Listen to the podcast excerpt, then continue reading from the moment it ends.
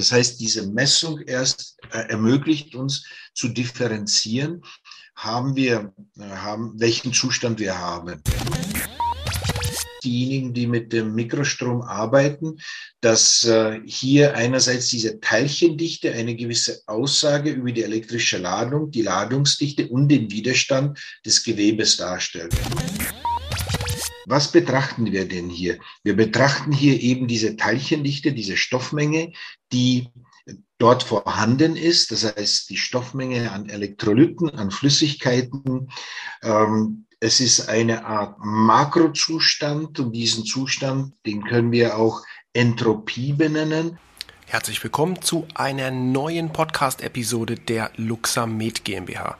Mein Name ist Patrick Walicek und dieses Mal habe ich Ihnen mitgebracht einen Zusammenschnitt, einen kurzen Ausflug in eines unserer letzten Webseminare. Wir haben ein Webseminar durchgeführt mit dem Orthopäden Dr. Voracek und hierbei ging es um das Thema Knochenödeme und wie die Mikrostromtherapie hier sowohl im Bereich Diagnostik als auch Therapie durchaus eingesetzt werden kann. Dr. Voracek erklärt die Hintergründe von Knochenödemen und ja, diesem Krankheitsbild, das eigentlich relativ häufig vorkommt, aber dennoch eine gewisse Art der Komplexität gerade im therapeutischen Umgang mit sich bringt. Dr. Voracek erklärt zudem die Wirkung der Mikrostromtherapie eben auf diesen Bereich der Knochenödeme, die an den vielfältigsten Stellen im Körper vorkommen können. Ja, und damit würde ich sagen, starten wir direkt in den kurzen Zusammenschnitt. Noch eine kleine Information. Es gibt auch ein YouTube-Video hierzu, wo eben entsprechend auch Bilder gezeigt worden sind. Das Ganze war ja eine Präsentation, die sich natürlich hier über das Podcast-Medium so nicht ganz transportieren lässt. Aber auf YouTube finden Sie einen ebenfalls zusammengestellten Zusammenschnitt der Präsentation mit einigen tollen Fakten eben, die auch bildlich hier dargestellt wurden. Zudem für alle Anwender der Mikrostrom BCR Luxamed Therapie natürlich das komplette Webinar in unseren internen E-Learning in dem Online-Trainingsbereich auf luxamed.de. Alle Links zu dieser Episode werde ich natürlich auch wieder in den Show Notes verlinken. Und jetzt viel Spaß mit dem Zusammenschnitt.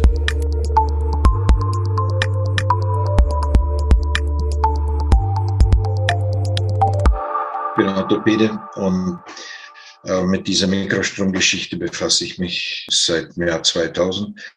Und wie gesagt, äh, habe damit, äh, habe daran selber mich beteiligt in der Entwicklung der Algorithmen und des Verständnisses, was sehen wir überhaupt hinter diesen Kurven, was können uns diese Kurven aussagen und wie können wir dieses Feedback, was wir von dem Gerät gemessen bekommen, äh, analysieren.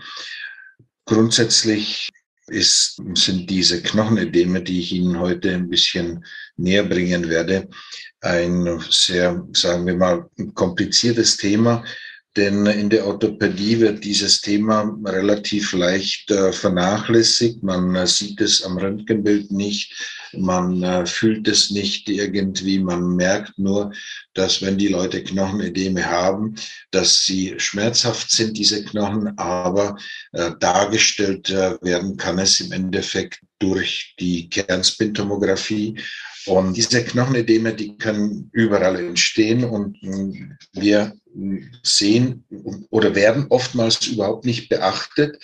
Und das, äh, diese therapeutische Lösung dieser Knochenedeme äh, ist bisher relativ äh, kompliziert gewesen.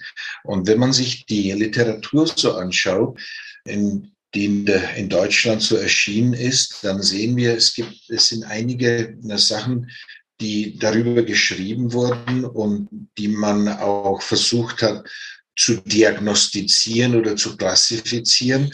Aber im Endeffekt eine richtige kausale Therapie ist äh, aus diesen Publikationen nicht herausgekommen.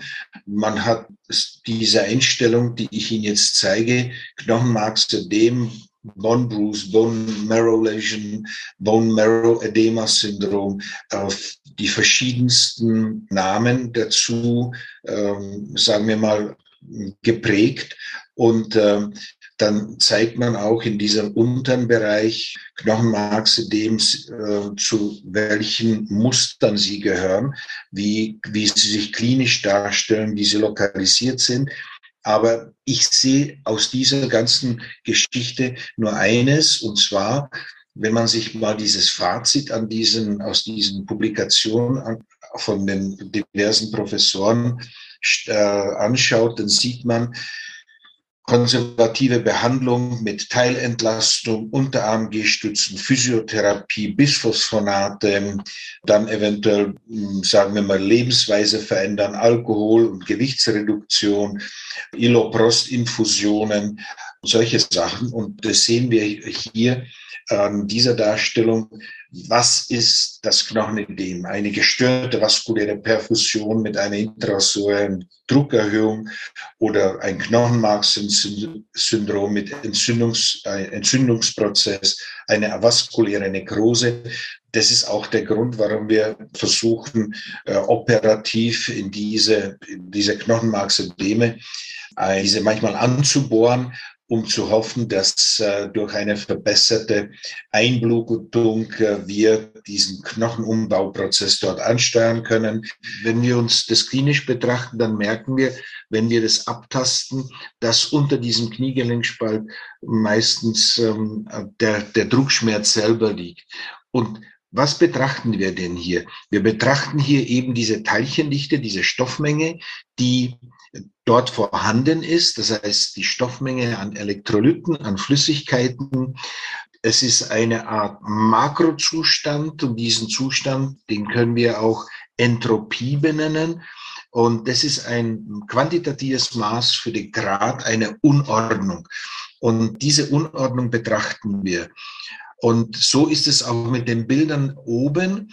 Wenn wir uns das Sprunggelenk anschauen oder die verdickte Achillessehne, dann merken wir, wir haben hier eine gewisse Art Unordnung. Etwas passt hier nicht zusammen. Und das ist eben diese Entropie, die ein, ein diagnostisches Kriterium darstellt.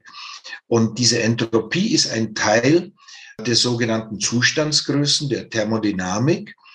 Und wenn wir uns diese Zustandsgrößen mal ein bisschen näher anschauen, dann sehen wir, es gibt ja, sogenannte intensive Größen, die sich einerseits nicht ändern. Und dann gibt es extensive Größen, die sich ändern mit der Größe des betrachteten Systems. Und ganz wichtig dabei sind für uns diejenigen, die mit dem Mikrostrom arbeiten, dass hier einerseits diese Teilchendichte eine gewisse Aussage über die elektrische Ladung, die Ladungsdichte und den Widerstand des Gewebes darstellt. Und das ist das, was wir im Endeffekt dann auch mit den Mikroströmen messen können. Und wenn wir uns äh, mal diesen ersten Hauptsatz der Thermodynamik ansehen, da sehen wir, dass eine Entropieveränderung, also eine Art Zustandsveränderung, eine proportionale Energieveränderung äh, auch darstellt. Und es besteht ein Zusammenhang zwischen Fläche, Volumen und der Dichte und ein direkter Zusammenhang zwangsläufig auch zu Temperatur. Und wenn wir uns auch klinisch die Patienten manchmal anschauen, dann merken wir, es gibt so Körperteile, die sind, sagen wir, Temperatur, wo die Temperatur erhöht ist. Und es gibt Teile, wo wir das Gefühl haben, als wenn diese, dieses Gewebe schlechter durchblutet wäre äh, oder kühler auch ist. Und bei den, bei diesen wie soll ich sagen, bei, bei dieser Betrachtung ist für uns ausschlaggebend immer diese Beziehung zwischen der Masse und der Energie. Und jede, jede Masse hat eigenständigen Ruheenergiepool, beziehungsweise eine Art Ruheenergie, die kennen wir aus diesen Messungen. Wenn wir im physiologischen Bereich ein Gewebe messen, wir messen im Endeffekt einen gewissen Stromfluss, der auch zurückgerechnet im Endeffekt eine Art energetischen Inhalt darstellen, die wir auch äh, in der, in der Messung im Endeffekt darstellen können. Das heißt, wir haben eine Leitfähigkeitszunahme, wenn wir höhere Teilchendichte haben. Logischerweise, wenn wir ein komplett entionisiertes Wasser haben, dann haben wir eine sehr schlechte Leitfähigkeit. Und dann natürlich diese Entropie. Diese Entropie ist diese proportionale äh, Energieveränderung. Wie verteilt sich, äh, wie verteilt, wie, auf welche Messmenge ist das Ganze verteilt? Das Ganze können wir dann im Endeffekt relativ einfach darstellen. Und zwar für uns sind dann wichtig eben dieses Volt, die Ampere und die Entropie.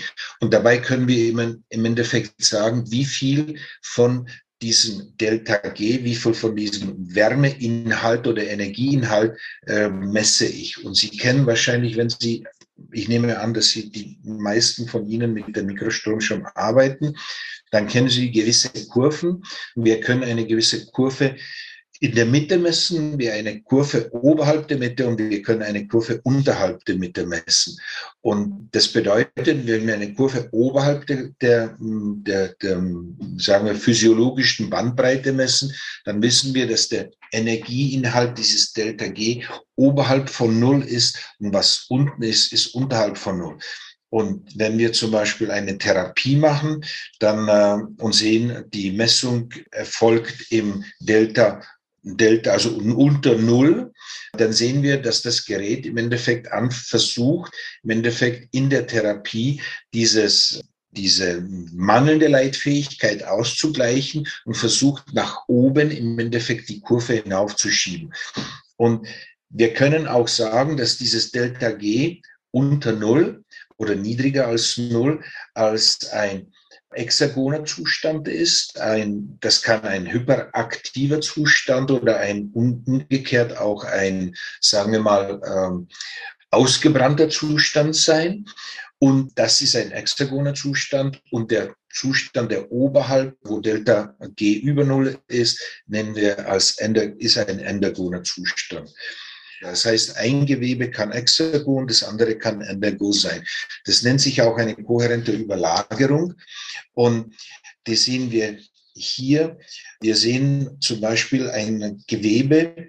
Wir haben erst durch die Möglichkeit, durch die Messung können wir sagen, in welchem Zustand befindet sich befindet sich äh, der Knochen bzw. das Knochenödem, aber auch das Gewebe. Wir sehen auf der linken Seite und auf der rechten Seite, beides sind Knochenödeme, aber beide Knochenödeme haben einen anderen Energieinhalt. Der linke, der hat einen äh, Endergonenzustand, das heißt, wir haben dort eine sehr hohe Ladungsdichte, deswegen auch diese Kurve, die weit oben ist. Und auf der rechten Seite bei dem Knochenödem, da sehen wir, da haben wir eine niedrige Ladungsdichte. Das bedeutet, da, da haben wir eher eine Art hypermetabolischen oder einen exergonen Zustand. Das heißt, diese Messung erst äh, ermöglicht uns zu differenzieren, haben wir, haben, welchen Zustand wir haben. Und wenn ich die betrachte, was äh, damals Astumien in der USA rausgebracht, sagen wir mal, definiert hat. Der hat gesagt, es gibt eine sogenannte ECC Resonanz Electroconformational Coupling, dass man von außen im Endeffekt diesen Zustand durch adäquate Stromanlage verändern kann. Das heißt, wenn ich äh, einen, wie jetzt hier, einen Delta-G-positiven Zustand oder darunter einen Delta-G-negativen Zustand habe, ich kann diese Zustände in den umgekehrten Zustand bewegen und dadurch im Endeffekt den Energieinhalt zumindestens für, die, äh, für den äh, therapeutischen Zugang verwenden um, äh, um hier eine, eine Veränderung des, äh, des Zustandes zu erreichen und später dann den physiologischen, metabolischen Zustand zu haben. Das war er, unser kurzer Ausflug in das letzte Webseminar Knochenödeme mit dem Arzt und Orthopäden Dr. Voracek. Ich hoffe, diese Episode hat Ihnen gefallen. Wenn, dann geben Sie uns doch bitte ein Feedback über das jeweilige Podcast-Medium, wo Sie uns hören und natürlich, wie gesagt, bereits am Anfang, es gibt ein YouTube-Video hierzu, auch eine kleine Zusammenfassung. Den Link finden Sie in den Show Notes und für alle Anwender natürlich das gesamte Webinar in unseren E-Learning auf www.luxamed.de. Auch dazu packe ich Ihnen Ihnen hier den Link in die Show Notes. Und damit sage ich vielen Dank fürs Einschalten, vielen Dank fürs Zuhören. Seien Sie gespannt auf die nächste Episode und bis dahin sage ich auf Wiederhören